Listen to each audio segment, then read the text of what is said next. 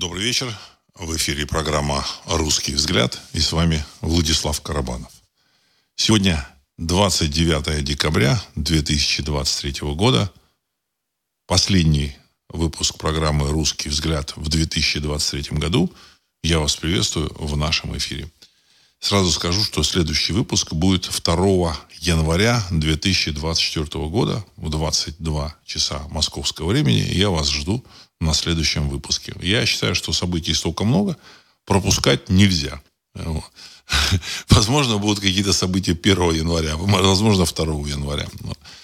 Сегодня, я думаю, что нужно подвести итог 2023 года, наметить контур или как бы очертить вот это вот вероятное будущее, насколько оно будет вероятным, насколько оно реализуется, это вопрос, конечно, но тем не менее э, какую-то вероятность нужно обозначить. Сразу хочу предупредить, что все, что я говорю, это мое мнение, э, нет никаких утверждений, это я делюсь с, со своими слушателями программы «Русский взгляд» своими мыслями.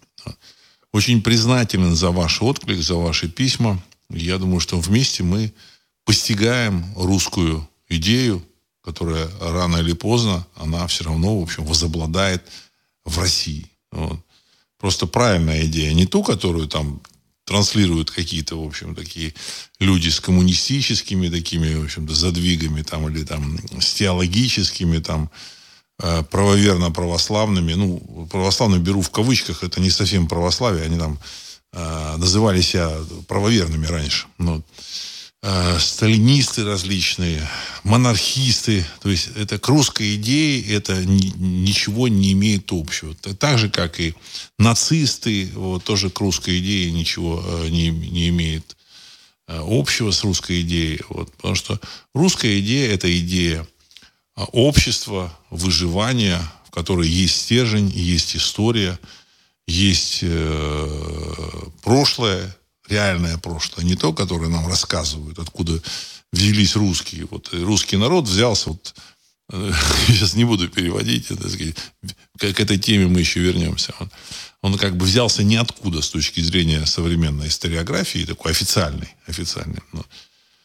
э, что такое русский народ, тоже они не могут объяснить. И будущее русского народа они тоже, в общем, не могут объяснить. То они включают русский народ калмыков, буряков, бурятов, якутов, дагестанцев, ну и там всякие, так сказать, такие очень хорошие народы. Я ничего против не имею ни одного из этих народов. Честь им и хвала. Вот. То наоборот, они там исключают какие-то народы, допустим, из состава русского народа, там, например, тех людей, которые живут на территории периферии, территории 404, они, значит, называют, что это другой народ и ведут войну. Ну, к сожалению. Это не мы, вот, а те ребята, которые там, Э, находятся на периферии, ведут войну с русским народом. Э, виноват, знаете, как вот в фильме, в фильме э, «Место встречи изменить нельзя», нельзя там Глеб Жеглов в исполнении Высоцкого, когда его там сказали, что вот этот там какой-то деятель был там, любовница или там невеста или жена которого там нашла пистолет, дала своему любовнику, там бандиту, так сказать, этого деятеля там как-то фамилию его я там забыл, значит, его там задержали, и этот э, Конкин, вот, э, который играл там этого напарника Глеба Жеглов, э, Глеба Жегл, Жеглова, э, Шарапов, вот. Вот этот Шарапов говорит, ну его же нельзя арестовывать, он же не виноват. И вот этот Глеб Жеглов говорит, он виноват. Невиновных не бывает. Он виноват, потому что он не мог разобраться со своими женщинами. В этом его вина. Вот. Так что и здесь то же самое. Когда говорят о том, что в России не виноваты, ну, тут есть некоторое лукавство. Оттолкнули, в общем-то, русских людей, которые там живут. Э, их начали обрабатывать наши недруги. Ну и дальше результат это, вот, так сказать, э, война на территории 404. Дай бог, что это все, что это все заканчивается. Я думаю, что с этого нужно начать, потому что значит, это вызвало определенное э, ну, значит, удивление у каких-то, так сказать, там, неприятие у каких-то людей, которые там э, пропагандируют на стороне вот этих, э, так сказать, товарищей, так сказать, пропагандистов 404. Так сказать, нет, это так сказать, не может оно закончиться. Сейчас построят военные заводы на территории Германии и Польши, значит, на деньги, которые конфисковали у России, и будут выпускать оружие по себестоимости, и война не закончится или закончится победой вот этой вот э, территории 404. Ну, в общем-то, люди э, либо в иллюзиях э, пребывают, ну, либо им транслируют и говорят, так, вы должны вот это писать. Они там пишут, пишут, строчат, и, так сказать, а, Ариру, наш, как бы, э, канал, он, видимо, является, так сказать, там, приоритетным в плане, в плане, коммуникации. Еще раз хочу сказать, что э, все идет тому, что западные партнеры, они пришли к выводу, ни, ни в коне корм, все это пустая трата денег.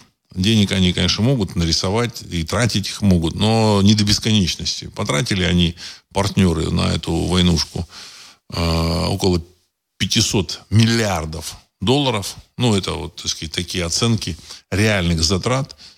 Э, они состоят из, э, в общем-то, известной части э, айсберга, то, что всем видно, известно, то, что выделил там Конгресс США, американское правительство, европейские правительства, так сказать, ЕС выделило, НАТО, ну и так далее и тому подобное. Там самостоятельно они выделили, включая там Японию. Это вот верхняя часть айсберга, видная всем, это 250 миллиардов долларов. И примерно еще 250 миллиардов долларов они выделили по закрытым тайным каналам. То есть на эти деньги э, осуществлялась э, оплата наемников, различного рода э, инструкторов.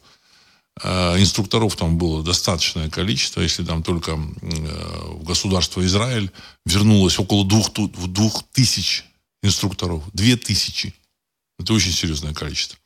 Эти люди там, уверяю вас, не бесплатно работали. Они получали деньги. Я думаю, что такой инструктор получает, ну, я там читал, мне попадались какие-то мнения, что такой инструктор, или там боец, он, боец получает 15 тысяч долларов, там инструктор 10-15 тысяч долларов в месяц. Ну вот умножьте там 10 э, тысяч инструкторов, возможно, даже больше, и бойцов там 10 тысяч, там 20 тысяч человек по 15 тысяч долларов э, ежемесячно. И, в общем-то, цифра такая слегка нарисуется. Плюс там какие-то э, работа различных информационных каналов, пропагандистских каналов, там около 10-15 тысяч вот таких вот, так сказать, писателей, ну, в кавычках, которые там в чатах обитаются, еще где-то там пишут для местной публики, для российской публики, для западной публики. Я думаю, что там 10-15 тысяч это очень скромная цифра. Думаю, в реальности я думаю, что там и 20, и 30 тысяч человек. Примерно там 10, 15, 20 тысяч это официозные писатели. Вот.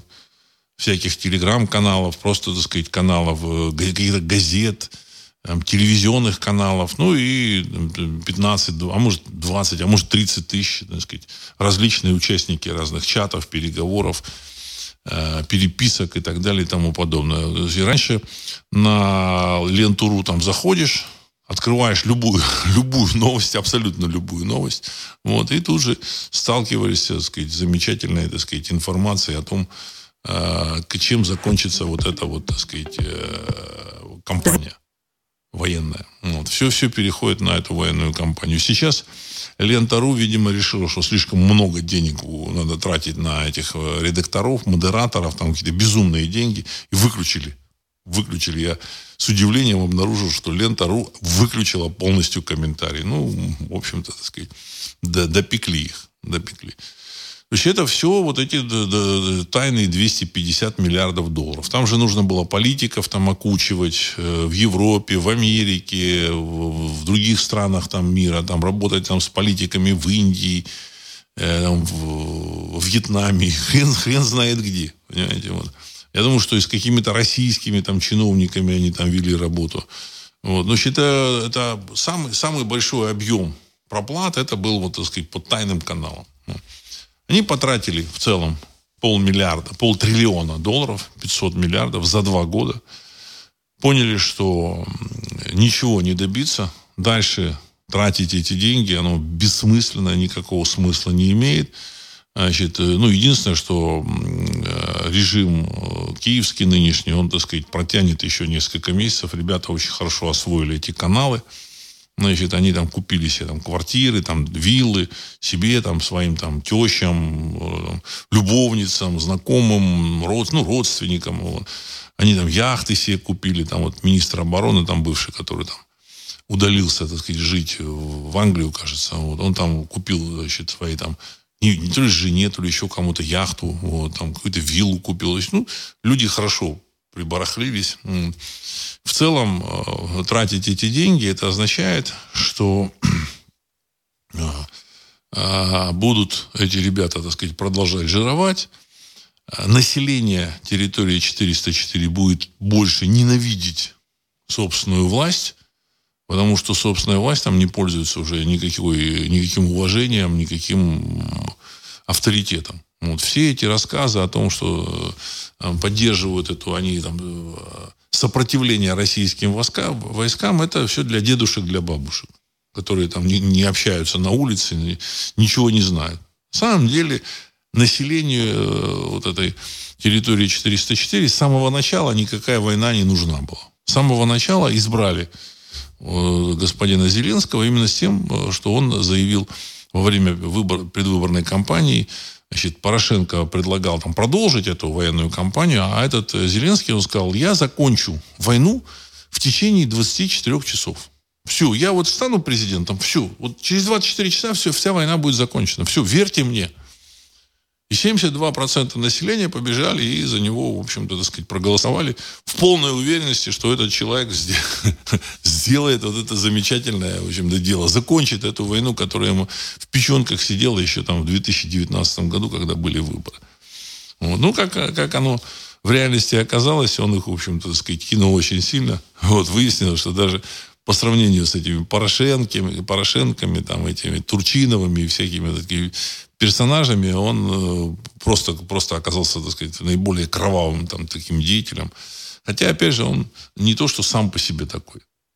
Вот э, российская пресса э, осуждает его, там, вот, перемывает ему косточки, там, западная тоже там какие-то шаржи рисуют, какие-то карикатуры. На самом деле это просто наемный, наемный исполнитель роли. Его наняли вместе с его этой, так сказать, передвижным цирком или там, этом, квартетом, вот их целиком купили, сказали, ну вот теперь вот вы здесь, на этом посту, все будете, выстраивайтесь и, в общем-то, транслируете вот эту вот э, войну с э, государством агрессором. Ну, понятно, что это их, их, их э, лексикон. Ну, в общем, это он начал, начал делать. Все это законч, закончилось уже. Все это уже понятно. Понятно, что они его так или иначе спишут. А, там, ему какую-то там виллу купили в США, там, ну, это все, ничего, ничего там не будет. Я думаю, что он совершенно им не нужен, потому что он не является политиком. Политик – это тот человек, который умеет разговаривать с людьми и который ведет за собой какую-то, каких, какую-то группу социума, каких-то людей, и люди, э, он от, выражает их взгляды и интересы. Ну, я не знаю, чьи взгляды и интересы выражает вот этот Зеленский и его команда. Я думаю, что там Таких э, на территории 404 нет в принципе. Есть люди, которые обижаются, там пишут, как вы можете называть нашу замечательную территорию так 404, это э, нехорошо, неправильно. А я считаю, что значит, России пока еще называть нельзя. вот. Ну, значит, а так как ее называют в, в официальных этих самых э, справочниках, она глубоко неправильно, это заблуждение. Это географическое название, которому присвоили этнический признак. Понимаете, э, этничность. Нет такой, э, нет такого этноса. Не было никогда. Все это выдумано, высосано из пальца. Это, на этом я, в общем-то, всегда там, э, на такой позиции находился. И сейчас продолжаю так же считать. При том, что они моментально, так сказать, вот, переходят из, из состояния русских людей в состояние 404 и наоборот, кстати. Целая бригада Богдана Хмельницкого воюет на стороне российской армии из бывших военнопленных. Поэтому э, в целом э, проект закрывается. э, где-то на каких-то глуб, глубинах о чем-то там сказать, договорились опять. Не, не, это не значит, что они расцеловались, вот эти дого, высокие договаривающиеся стороны, э, значит, и поклялись там в какой-то верности друг другу. Нет. Нет. Просто ну, ну, мы решили, так сказать, уйти. Мы не можем, так сказать, взять и подписать акт капитуляции, так сказать, не может там Байден приехать в Варшаву или там, я не знаю, значит, на, на там, авианосце там, на российском каком-нибудь адмирале Горшкове подписать акт капитуляции. Ну, другое время. Тем более, что, по большому счету, Америка, так сказать, ну, окончательно не проиграла. То есть капитуляцию ей подписывать, ну, не с руки. А сдать эту территорию, ну, надо как-то. Ну, как ее будут сдавать? Вот, так сказать, перестанут финансировать и все. Причем будут обещать, что да-да-да-да, завтра мы все решим. Ну, все уже очевидно. То же самое Байден э, в Америке, Блинкен и, и, там, и вот эти же, так сказать, там, там Кирби, и там еще какие-то там персонажи. Вот. Это тоже такой, ну, балаган. Он не совсем такой бродячий, как этот э, киевский. Вот. Он не совсем бродячий, это, в общем-то, сказать, такие, ну, немного респектабельные персонажи. Ну, в общем-то, театр все-таки имеет э, более такой высокий статус и рейтинг. Вот, да. Потому что это 95-й квартал, это, ну, на самом деле, был такой балаган. А это все-таки статусом повыше. Там, они там представления давали на Вашингтонской арене. Это такая серьезная арена. Вот. Но принимают решения совершенно другие люди. Совершенно другие люди. И Значит, понятно, что деньги уже, так сказать, выброшены на ветер. Все, выбрасывать на ветер никто не будет. Что будет дальше? Значит, тут мне какие-то вопросы задавали. Вот вы там раньше говорили о том, что российская техника там, в общем-то, э, уступает западной, а вот сейчас вот считаете, что она, так сказать, в военном отношении э, ее превосходит. Значит, я объясню свою позицию, чтобы было понятно. А с точки зрения тактико-технических характеристик, я говорил о том, что техника проверяется в бою.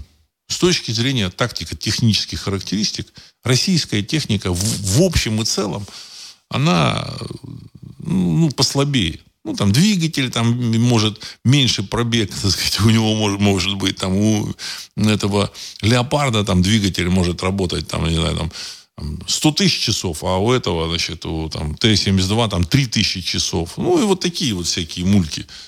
Вот. Пушка хорошая. Пушка хорошая. Но в бою, понимаете, выясняются совершенно другие вещи. Я вот просто приведу пример, который меня самого удивил. Чем, допустим, вот этот э, э Т-72 лучше вот этого леопарда. Очень простая вещь. Люк эвакуации, так сказать, забирания туда в танк и эвакуации из, из танка, он шире. В результате в Т-72 можно запрыгнуть в ватники. В ватнике. Запрыгнул в ватники, и все, ты уже за рычагами и поехал вперед. И наоборот, в случае попадания ты выпрыгнул из этого танка тоже в ватнике. Вот, в теплой одежде. Ну, ватник это условно, в теплой одежде. А для того, чтобы запрыгнуть и выпрыгнуть из Абрамса или там, вот, так сказать, британского танка Челленджера, вот, значит, э, нужно этот ватничек снимать. И ты должен только в одной, так сказать, рубашечке туда можешь запрыгнуть и выпрыгнуть. Ну, это для людей средней комплекции. Вроде бы никакого отношения тактико-техническим а, характеристикам не имеет, а для результативности боя имеет колоссальное значение.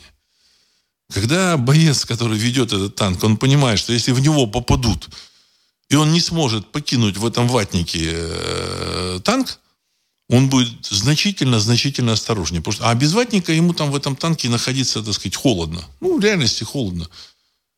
Это Евразия. Понимаете, так сказать, тут 15 градусов мороза, это средняя температура зимы. Вот. И поэтому он будет значительно осторожнее, в общем-то, так сказать, он не будет э, под, подставляться. В результате коэффициент его выхода, так сказать, его там, эффективности, он будет значительно ниже, чем у танка Т-72. Вот вроде бы такая простая штука. И еще одна такая замечательная, так сказать, мулька. Ну, вот. У этих леопардов, э, там, французских танков, у них, э, у французских там это колесные танки. Значит, вот. Э, у западной техники, у Брэдли, у Брэдли, американского Брэдли, у них более узкие гусеницы. Более узкий. Да, это хорошая, нормальная, качественная машина, которая там может, так сказать, э, в которой может там передвигаться 9%, 9 человек десанта. Вот. Но дело в том, что в этой муляке этот Брэдли застревает. Муляка – это грязь в Черноземье. А что такое, так сказать, э, территория 404 сегодня, вот, так сказать, зимой? Это муляка. Это такая несусветная грязь, в которой, в общем, увязает любая техника. Просто, просто так. А по этой муляке, значит, Т-72 ездит только так, как э, с добрым утром. Вот. вот и все. То есть там, где этот Брэдли встанет и не сможет никуда ехать, вот этот Т-72, он прекрасно пройдет. И к тактико-техническим характеристикам это не имеет никакого значения, отношения. Абсолютно. И таких э, нюансов, которые познаются только не просто в бою, не просто в реальном бою, а в реальной военной работе, в битве, там, которая длится, так сказать, э, месяцы и годы. Вот без этих месяц, месяцев и год, э, годов э, хрен ты чего поймешь. Значит, понятно, что и британцы, и американцы, и они имели дело с какими-то полупартизанскими формированиями в разных странах мира, так сказать, в основном теплых. Там совершенно другой клинкор. Вот от, отсюда, в общем-то, так сказать, вот э, реальность и результативность оружия, которое разработано в России. Или там вот эта буханка. Значит, замечательный этот самый э, на базе УАЗа э, это вездеход внедорожник Буханка, ну, известный автомобиль, там, который выпускается то ли с 61 -го года, то ли с 56-го, там вообще с незапамятных времен. Дизайн не поменялся ничуть. Она медленно едет, еще там куча-куча минут, там кондиционера нету этой буханки, так сказать. Но на самом деле ребята э, настолько так сказать, высоко оценивают ее, что ставят в эту буханку двигатель от Тойоты. Тойоты, понимаете, турбодвигатель и на этой буханке. Потому что правильно, правильно значит, э, расположены эти колеса, так сказать, там, несущая конструкция, так сказать. Все. И эта буханка очень надежная, так сказать, машина. Все. Вот вроде бы казалось, а война это другая вещь. Это, в общем-то, не, не Мерседес и не, не БМВ делать для того, чтобы пижонить на трассе. Ну, это друг, другая работа. А, сейчас, да. Ну, э, по поводу там, других новостей, ну, там буду возвращаться э, к тому, что, что какие еще итоги можно подвести. А, ну, эти важнейший итог. Важнейший итог. Вот эта замечательная гол, голая вечеринка, которая случилась кажется, э, я не помню, там, какого числа, вот, значит, 20 э, какого-то там декабря, якобы там в день чекиста. Вот. Якобы в день чекиста. Значит, что, что, что случилось? Значит, вычеркнули, вырезали из российского медиапространства всю вот эту, так сказать, тусовочку, элитку, так называемую, весь этот россиянский бомонд который, понятно, никто из патриотов э, русского народа не смотрит в принципе. Ни Киркорова, ни там вот этих, так сказать, ни Милявскую, ни вот этих там еще там каких-то персонажей. Вот. Э, но, тем не менее, их крутили по всем э, каналам на Новый год. Значит, там какой-то уже там этот Киркоров там в 30-м огоньке, наверное, уже там снялся. Вот. Ну, возможно, там были какие-то, они э, были под каким-то прикрытием, какие-то договоренности были. Поэтому эти люди контролировали фактически э, э, вот это вот пространство медийное. Инфо, вот, медийное пространство, где там пляшут, танцуют, поют какие-то песенки, так сказать, поп-культуру, назовем так, всей поп-культуры. Ну и в первую очередь они контролировали Э, э, кто получит финансы от этой поп-культуры. Потому что кого крутят по телевидению, того приглашают на корпоративы, и тот может рубить капусту. То есть они, все было распилено, все было хорошо. И тут раз, их взяли и вырубили. Назвали русофобами и сказали, что больше они не будут ни на каком экране. Пересняли э, э, «Голубой огонек», 2024 года с Киркоровым, со всеми этими персонажами. Вот. Э, ну и в целом мы поняли, что, в общем-то, русофобия в этом э, пространстве, с русофобией в этом пространстве вот это поп-культуры закончено. Понимаете, так сказать, закончено. И это э, не, не просто там фигура речи. Нет, это уже все. Это уже все. Пространство уже будет э, переделено. Вот. Передел шоу-бизнеса начнется. Как, к чему он приведет, еще я не знаю. Но это хороший знак. Это очень хороший знак. Потому что я лично считал, что пока вот эти ребята там э, мелькают на телеэкране, рубят капусту. Вот. До тех пор э, никакой России, русской России, говорить не, ну, нельзя. Нельзя. Вот. Ну, а тут, видимо, уже время созрело. Там, ребята, которые э, каким-то образом влияют на курс страны, они, э, видимо, уже, так сказать, решили с, с ними разобраться. Вот. Возможно, это была даже ловушка для них. Там, я не исключаю, что к этому готовились. Вот. Понятно, что вот все эти вот это э, дамы и господа, там, включая вот эту Анастасию Ивлееву, да, я просто не знаю, кто они такие вообще. Мы их не смотрим. Понимаете, патриоты, патриоты русского народа не смотрят. Это персонажи этих вот. А, но, тем не менее, я думаю, что они вели какие-то русофобские, так сказать, там, э, речи. Вот. И товарищам уже нужно было, как бы сказать, э, нужен был предлог для зачистки. И вот эта, значит, зачистка уже, так сказать, назрела, и эту зачистку осуществили.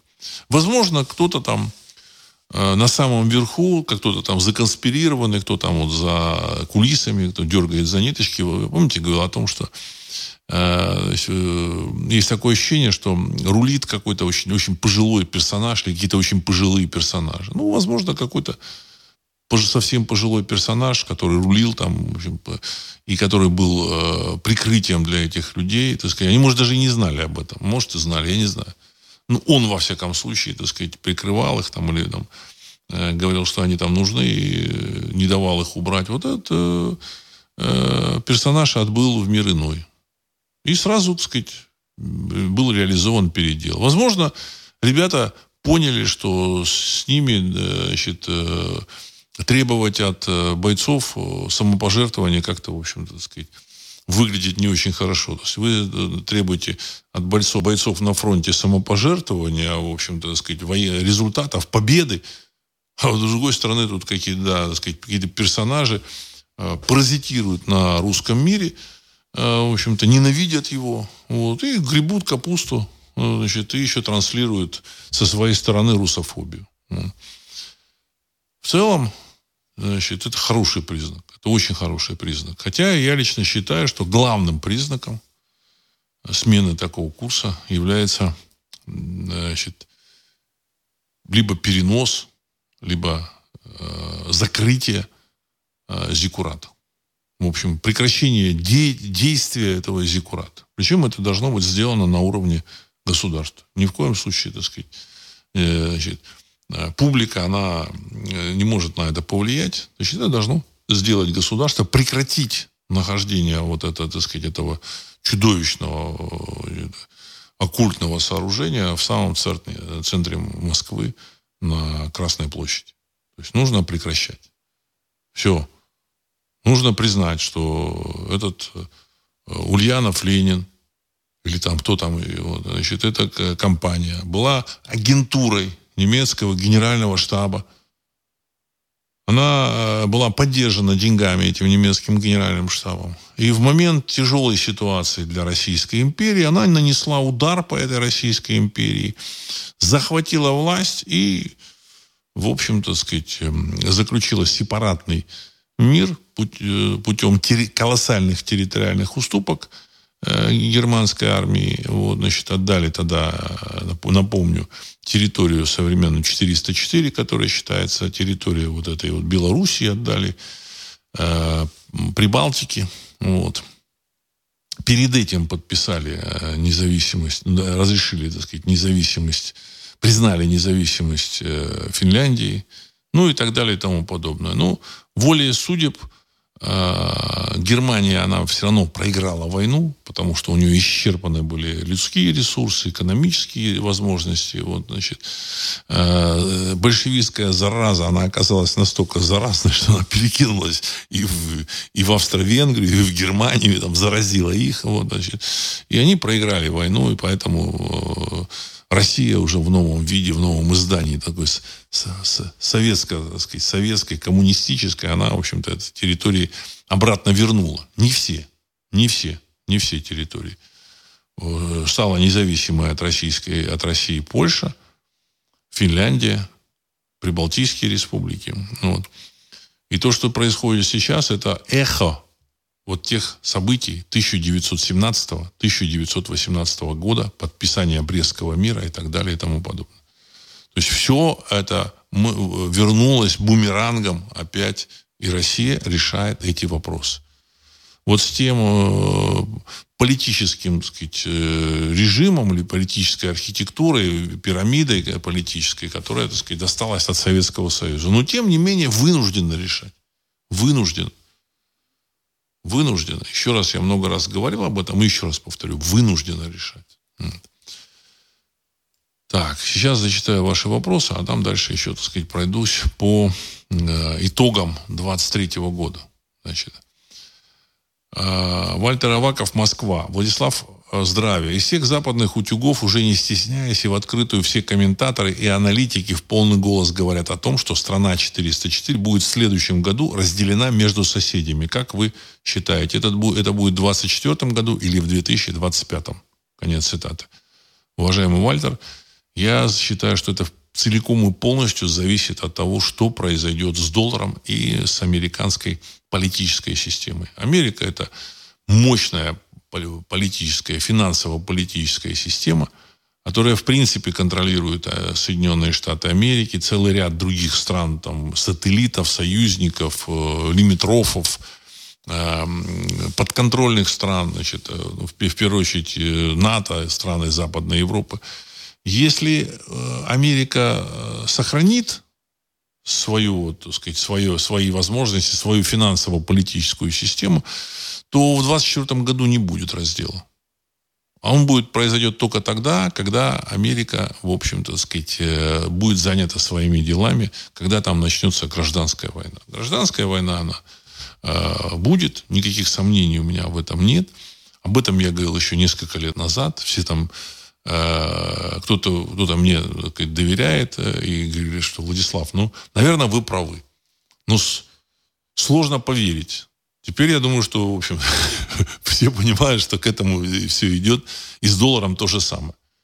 Кто-то думает, что э, американцы э, взяли, заморозили э, вот эти вот российские активы, активы не только, так сказать, там Центробанка, но и российских граждан, потому что началась война на территории 404. А я думаю, что наоборот, они начали войну, чтобы заморозить активы.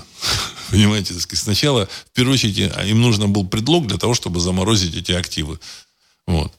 То есть, фактически, что такое заморозить? Они в, в тяжелую минуту для себя, тяжелая минута, когда, так сказать, долларовая, долларовая система может рухнуть, они начали списывать какие-то вот, значит, э, вот эти активы, номинированные в долларах. А вот у вас мы заморозили. И на полтора, на полтора триллиона долларов они заморозили. Полтриллиона они потратили, но, опять же, это условно полтриллиона.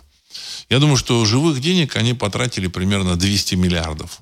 Вот. А, что, а, а вы спросите, а, а 300 миллиардов? Вы же говорите полтриллиона, а 300 миллиардов как они потратили? А 300 миллиардов они, в общем, со складов своих выгребли, вот всякое, так сказать, старое оружие, и его э, таким образом актуализировали его стоимость. То есть там, снаряды, пушки, танки и всякие вот, так сказать, там, может, не совсем и хлам. Но, тем не менее, он лежал, а его нужно как-то актуализировать. А тут раз и на 300 миллиардов они актуализировали. 200 они потратили, больше они тратить не будут. Они заморозили полтора триллиона, э, начали э, войну, чтобы их заморозить. Вот. Выбирать эти деньги, еще отдавать замечательной, так сказать, территории 404 для строительства каких-то заводов военных, э, чтобы там, э, значит, они там дальше продолжали воевать, это полная глупость. Понимаете, так сказать, дурь, дурь. Они, может быть, не сильно там продвинутые люди. Значит, основная, самые продвинутые персонажи, они, я думаю, что смылись. Вот меня спрашивали, а как вы думаете, куда они смылись, вот эти главные там анунаки? Американские. Я думал, думал, думал, что в Индию. Это э, такая мысль. Это я не утверждаю, это просто мысль, одна из мыслей. Думаю, что в Индию. Вот. Значит, старая, надежная страна, англоговорящая, в общем-то, там никого там особо не вычислите, в общем-то, умные люди, много умных людей. Древняя культура, религия, ну, в общем, есть, перспективы есть. Поэтому могли, могли в Индию. Вот. А в целом, э, значит, ничего никто там строить не будет, никакие заводы, никакие фабрики. Вот, значит, они оттянули, э, американцы, э, крах своей системы, но этот крах может наступить и в 2024, и в 2025 году. Это зависит от того, как перейдут на, как, на какие расчеты страны залива. То есть они сейчас торгуют долларах, в долларах свою нефть продают, нефть, газ, уголь, там какие-то другие страны.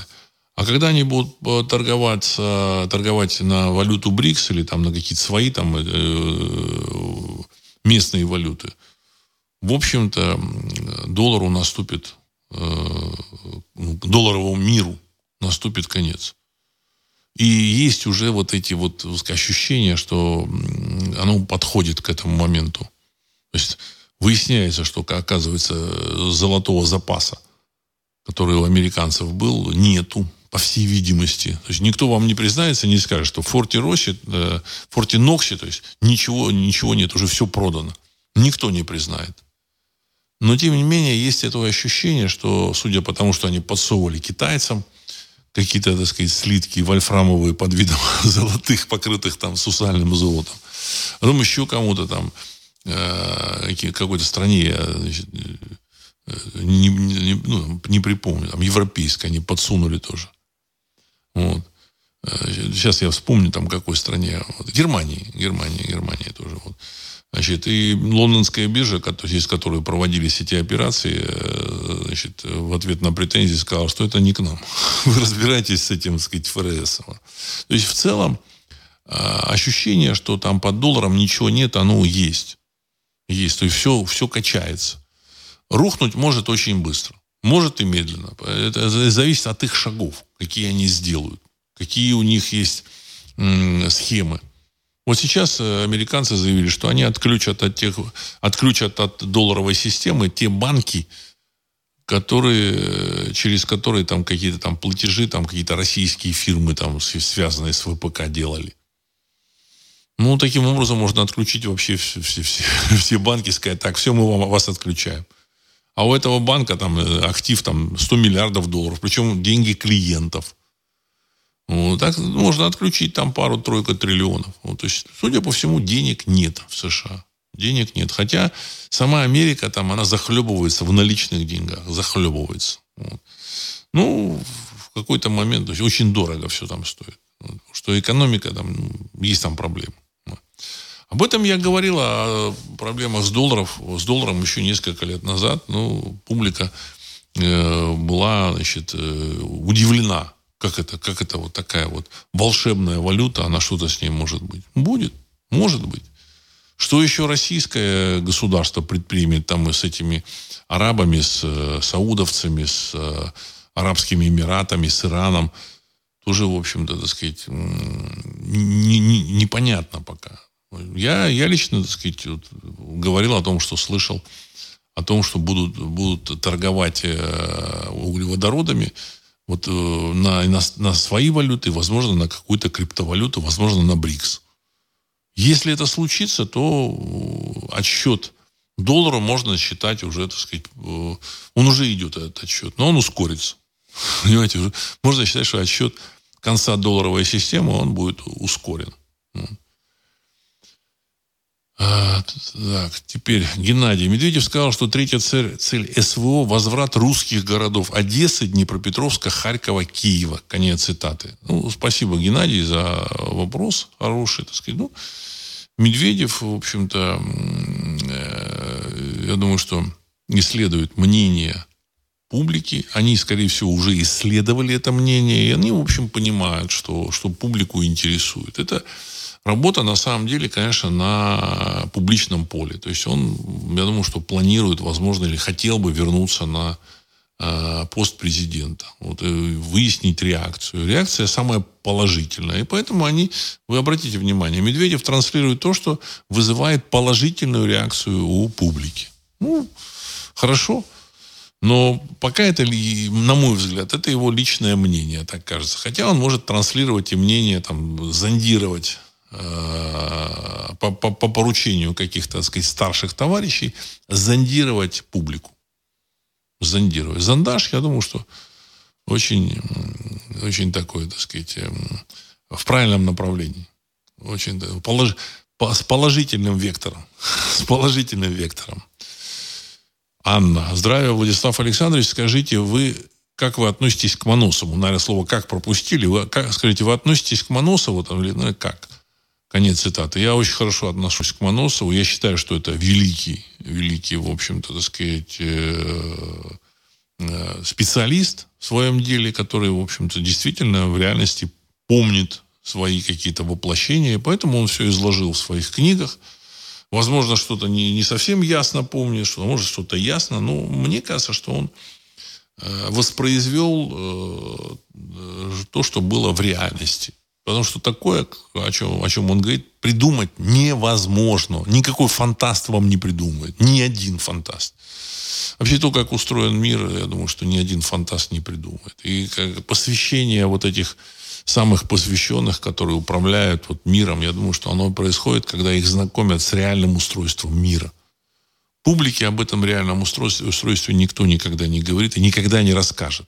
Хотя, мне кажется, мы приближаемся к этому времени, что сказать, часть человечества, оно, в общем-то, готово это воспринять и, и в принципе, так сказать, оно готово э, это, это понять. Понятно, что история, она не, не, совсем не такая, как описана в учебниках, совсем не такая, или там в религиозной даже литературе. В религиозной литературе там все утрировано. Ну, в первую очередь, под религиозной литературой, я считаю, ну, нужно воспринимать там Ветхий Завет. Достаточно утрирован.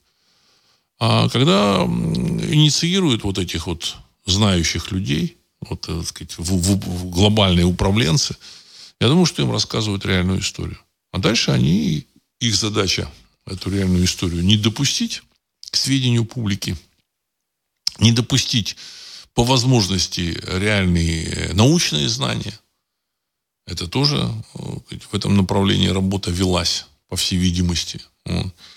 Но сейчас э, с обрушением вот этого, так сказать, доллара, я думаю, что мы сможем ознакомиться и, и принять участие в освоении вот этих э, реальных знаний, реальной истории и, реальной, и реальных естественных наук. Естественные науки – это физика, химия, биология, медицина, ну и так далее и тому подобное. Вот. Агрокультура. Никто ничего не понимает. То есть наука какая-то, знаете, фрагментарна. Вот они что-то знают, что-то говорят, а, а здесь, а вот здесь мы вот не можем понять, и мы не знаем. А здесь мы вообще не рассматриваем. Здесь мы откуда взялись там, ну, в области истории, откуда взялись там румыны, албанцы, а, болгары, вроде болгары, да, вот, так сказать, куда делись булгары, на каком языке говорили булгары? Было-то ну, полторы тысячи лет назад. Ну, в общем, вроде не так дол- э, давно. Вот. Значит, а история такого, в общем, серьезного, так сказать, актора а, вот этой мировых исторических событий, она неизвестна неизвестно. Причем самим булгарам. Сейчас, вот я тут читаю, выясняется, что э, современный язык казанских татар, это, оказывается, славянский язык. Славянский язык, в котором очень много тюркских слов. Славянский язык, то есть буквально это русский язык. Потому что славянство они не могли почерпнуть, там, сказать, сходить туда, куда-то, так сказать, там, в район там, Болгарии и вернуться обратно на, в Казань. Нет, они уже значит, были носителями русского языка. Вот. То есть история поворачивается совсем другим боком. Понимаете? И оказывается, до революции э, большая часть населения, она и называла себя булгары. Не татары казанские, а булгары. А татарами их, э, казанскими, их, в общем-то, большевики записали. Так сказать. Большевики играли игру Эм, которую там им э, задали наши, не только наши, в общем, так сказать, недруги человечества. То же самое касается там всяких рептилоидов. Раньше там было хихи-ха-ха, ха-ха-хи-хи, а теперь выяснилось, что, в общем-то, рептилоиды – это такая вполне актуальная тема.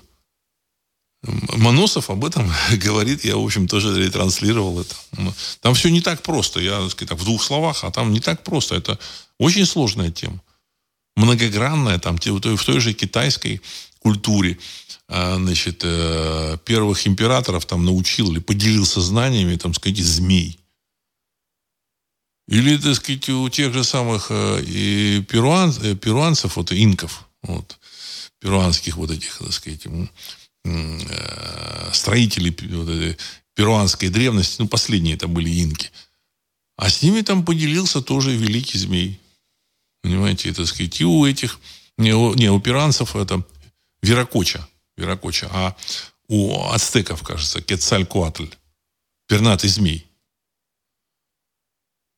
А у тех же самых булгар в древности был флаг, э, на котором, значит, все римляне, они говорили, что у булгар там вот флаг такой вот в виде там змеи. Странно. А этот змей имел имя Барадж. Понимаете? Там много очень таких вещей, которые я там даже сейчас не затрагиваю. Тут на многие там часы разговоров и рассказов. Вот. Кстати, напомню, что книга выложена «Запретная история Руси» на сайте ari.ru. В правой колонке вверху вы можете ее скачать и ознакомиться и почитать. Напомню, что для того, чтобы э, понять э, какие-то вещи, хотя я пытался написать ну, просто, нужно ее читать достаточно медленно, возможно, не один раз, потому что факты, к которым я обращаюсь, они э, совершенно, так сказать, и, и, и трактую их а совершенно, так сказать, по-другому эту, выставляют историю, понимаете? То есть она по- по-другому а, заставляет осмыслить историю. Факты исторические, из источников. То есть я даю ссылки на источники. Так что то есть, к этому нужно относиться максимально серьезно. Перовец. Здравия, Владислав Александрович. Как вы думаете, откуда такая лютая ненависть к русскому народу, что в мировой правящей элите, что у кремлевских кукловодов, начиная с 1917 года? Ненависть просто бесовская какая-то. Откуда корни этой ненависти? Конец цитаты. Спасибо большое, уважаемый Перовец. Это корни, это страх. Страх. Потому что э, мы же видим, что происходит на, на Западе кто там, э, в общем, освоил эту власть. Конечно, какие-то там западные э, люди, которые живут на Западе, они говорят, да ну, ну, ну, ну да все это там ерунда, здесь тут свобода, там демократия, все. А на самом деле мы э, со всей очевидностью увидели, что значит, там никакой ни свободы, ни демократии нет. Там освоили власть, в общем, совершенно такие бесовские силы. Как они сделали, это вообще другой вопрос. Но они сделали это. Э, они сочли себя непобедимыми. Вот. И э, ну, они решили, что они уже, в общем-то, добрались до победы, и они э, значит, решили, что уже можно, там сказать, свою повестку дня там, транслировать в мир. И тут произошло то, что, в общем-то, о чем предсказывала Ванга и целый ряд пророков, включая там того же самого Парацельса. Ванга сказал, значит, ну там другие там тоже сказали, что Россия спасет мир. Когда я, я читал вот эти вот высказывания Ванги, еще когда она жива была. То есть в начале там 90-х, там, в конце там 80-х, там публи... много было там литературы, можно было, ну, в начале 90-х уже можно было приобрести, это, так сказать, это был такой серьезный рынок, и публиковали много чего. И тогда я еще читал, что Россия спасет мир. Понимаете, в 90-е я так вспоминал это э, предсказание Ванги, Россия спасет мир, значит, там посмотришь вот то, что творится в России, и, э, странно становится, как, как она могла, может спасти мир. А сейчас мы понимаем, что то, что происходит, это действительно э, спасение, ми, спасение мира. Кто бы как к этому не относился. По-разному можно относиться, так сказать, к российской, так сказать, вертикали. Все, так сказать. Я думаю, что тут в России, в Москве, в этой в пирамиде власти очень многое поменяется. Очень многое поменяется. Но для этого нужно, в общем, преодолеть вот этих вот, так сказать, э, врагов рода человеческого. Знаете, причем А причем таких врагов, о которых еще в Ветхом Завете сказано. Понимаете, в Ветхом Завете апокалипсис реализуется на наших глазах. Предсказания апокалипсиса реализуются. Вот.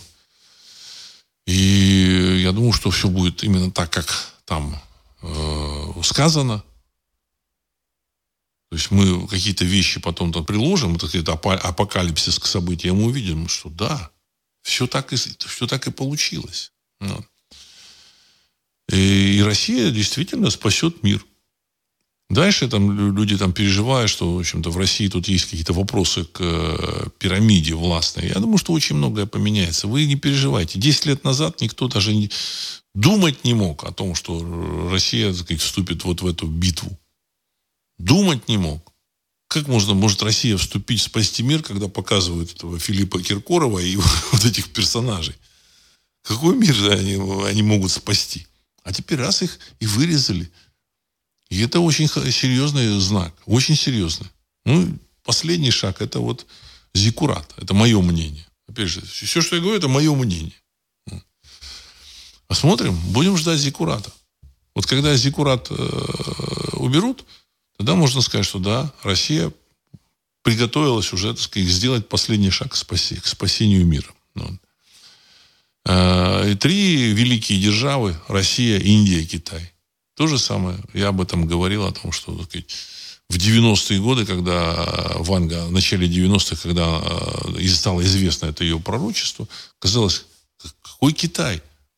Какой Китай? Какая Индия? Вся технология, все самое прогрессивное, технологичное, развитое, все, все на Западе.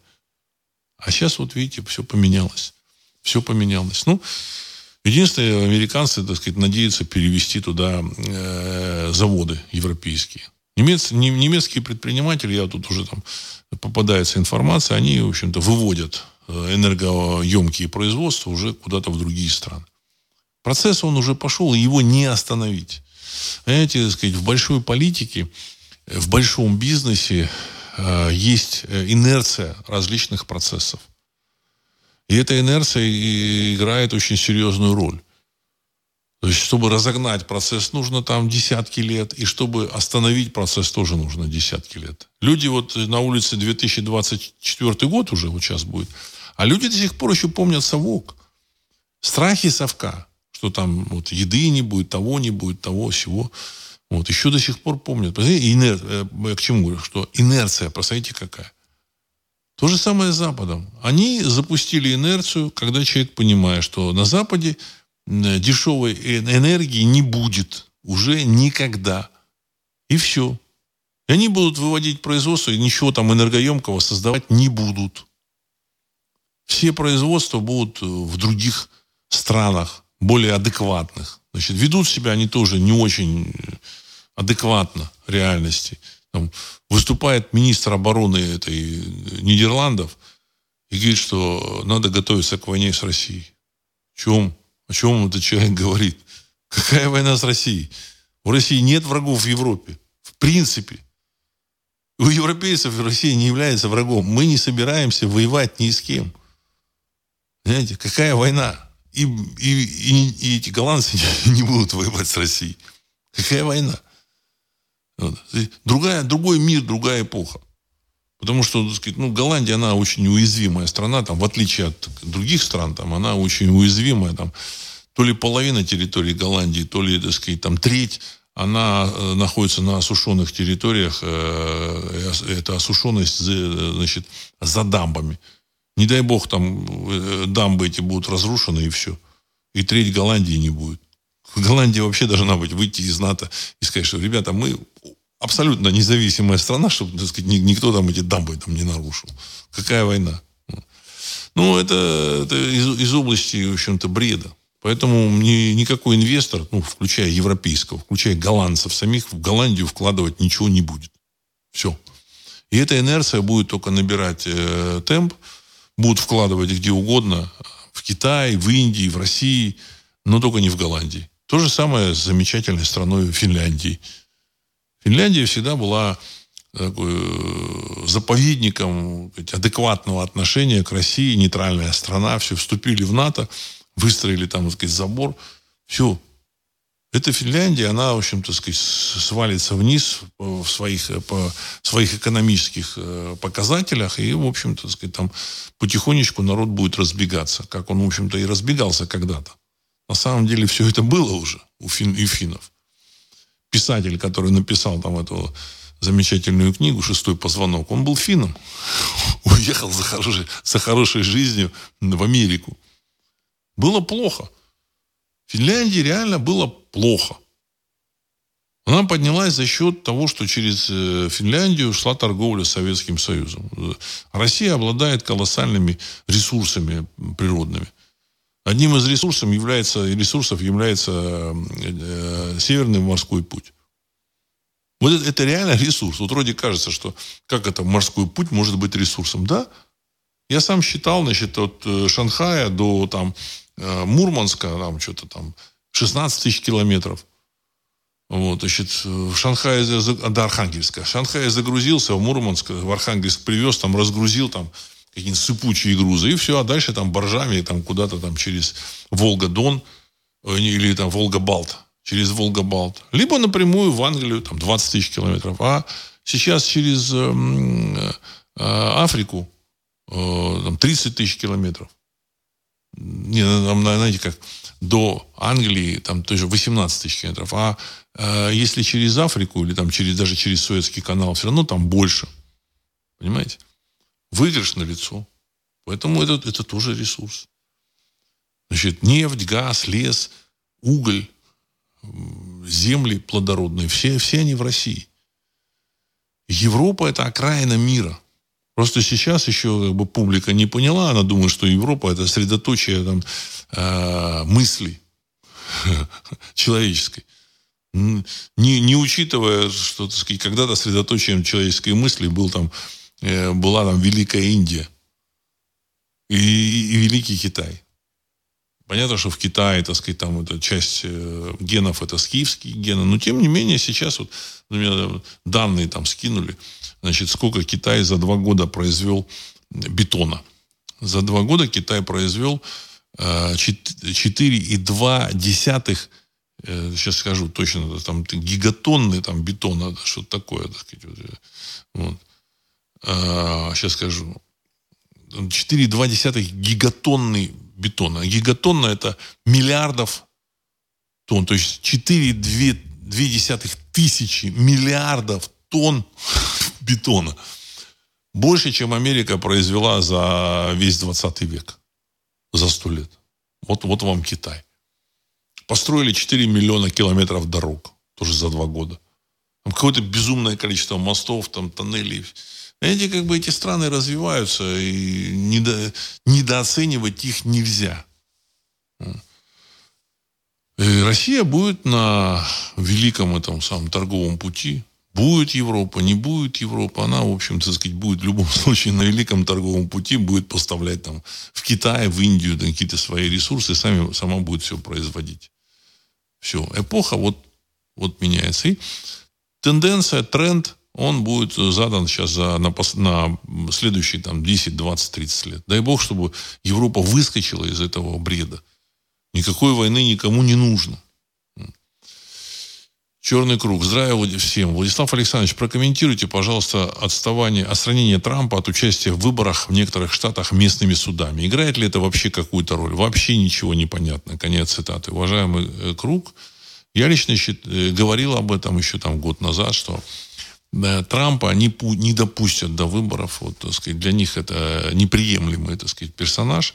Хотя те ребята, которые значит, э, серьезно относятся к пророчествам, они считают, что Трамп 44-й президент, он должен быть последний. Так сказать, избрание Трампа, оно, возможно, даст э, Америке еще, еще шанс продлить свое существование 4 года, пока он будет президентом. Потому что, ну, согласно пророчествам, 44-й последний. Он 44-й. Ну, по всей видимости, они его не допустят. Я об этом уже говорил, и э, шансов, я думаю, что у него нет. То есть они играют какие-то свои какие-то игры, и они боятся его, поэтому страх, он, так сказать, э, заставляет их, в общем-то, так сказать, вот, э, для ну, препятствовать его, так сказать, вот. Возможно, это все будет происходящее будет поводом для гражданской войны. То, что там э, уже два штата объявили э, золото и серебро деньгами. То есть сейчас при перепродаже золота и серебра берется налог, как, вот, как продажа товара. Ты продаешь там 6% налог или там какие-то налоги. То если признать золото и серебро деньгами, то за перепродажу, так сказать, за там, обмен на деньги все никакого налога. Это первый, это не первый, это один из сигналов, это уже внутри Америки сигнал о том, что, в общем-то, так сказать, готовится отказ от доллара, так сказать, они готовят площадки себе. То есть это делают люди, которые понимают, что там никакого золота нет. То есть мне тут пытаются учить там какие-то ребята, говорят, сейчас за э, валютой стоит там эти самые углеводороды и так далее и тому подобное. За валютой стоит все. Но золото, оно всегда должно быть в основе. У батьки должен быть золотой запас. Это свадьбе Малина, в Малин, Малиновке, в гениальном фильме это все сказано. Помните, там этот пан атаман Грициан Таврический приходит к отцу и говорит, отец, дай золото. У атамана даже должен быть золотой запас. Без золотого запаса у атамана не может быть. Нужен золотой запас. А батька говорит, не дам, не дам, что-то в этом духе. Так и в Америке. Человек остался таким же, как он был там сказать, несколько тысяч лет, и все равно какие-то базовые вещи должны быть. А, обмениваться филькиными грамотами, которые называются долларами, это бессмысленное занятие. Вот эти вот законодатели, законодатели в этих штатах, они так и сказали. Так сказать, без золота это вот эти доллары, это филькины грамоты, просто бумага, ни о чем. Все, эпоха заканчивается.